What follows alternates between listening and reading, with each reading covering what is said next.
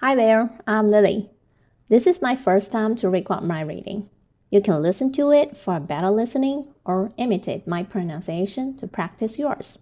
I'm also a learner of English, so I'll do my best on my pronunciation and avoid misleading demonstration to you.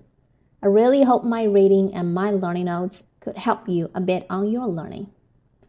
Why do I want to do this? Because I always homeschool my children on English. One of the methods that we do is reading a lot and English magazine with each other.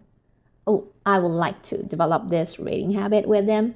So, why don't record them and share with more children or learners? That's it. This year, we're gonna read Faces magazine, which is published in the USA. You don't need to have this magazine close to hand because every time I would post the whole text that I read in my WeChat official account. 公众号, both in English and Chinese. My WeChat account is the whole spelling of Lily Study account. In this way, every month we're gonna read a magazine together, if you like. So today, I'm gonna read the very first part of Faces on January 2021. It's a kind of highlighting summary of this volume, and it's very short. Here we go. High five Seven countries make up Central America Panama, Costa Rica, Nicaragua, Honduras, El Salvador, Guatemala, and Belize.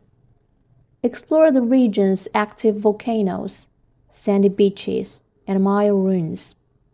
Here are five facts to get you started. 1. Despite its name, Central America is geographically the southernmost part of North America. It is located between Mexico and South America. It also makes up most of the isthmus that separates the Pacific Ocean and the Caribbean Sea.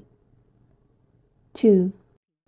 The ancient Maya were very advanced compared to other societies in the Americas.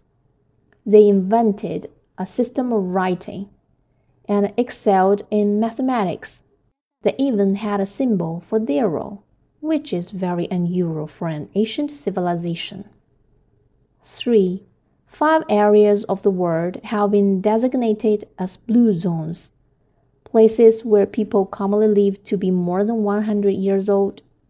One of these blue zones is located in Central America, Nicoya, Costa Rica.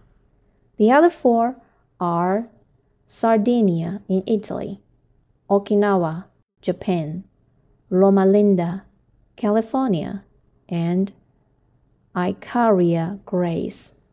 4. In 2007, a giant vat of gallo pinto, Nicaragua's national dish of rice and beans, was made, setting a Guinness World Record and feeding more than 22,000 hungry people. 5. Because of its geographical position, running northwest to southeast, Panama may be the only place in the world where the sun rises in the west over the Pacific Ocean and sets in the east over the Atlantic Ocean. That's the end of today's reading. Hope you like it. If you found anything that I messed up in my reading and my notes, please leave a message under below.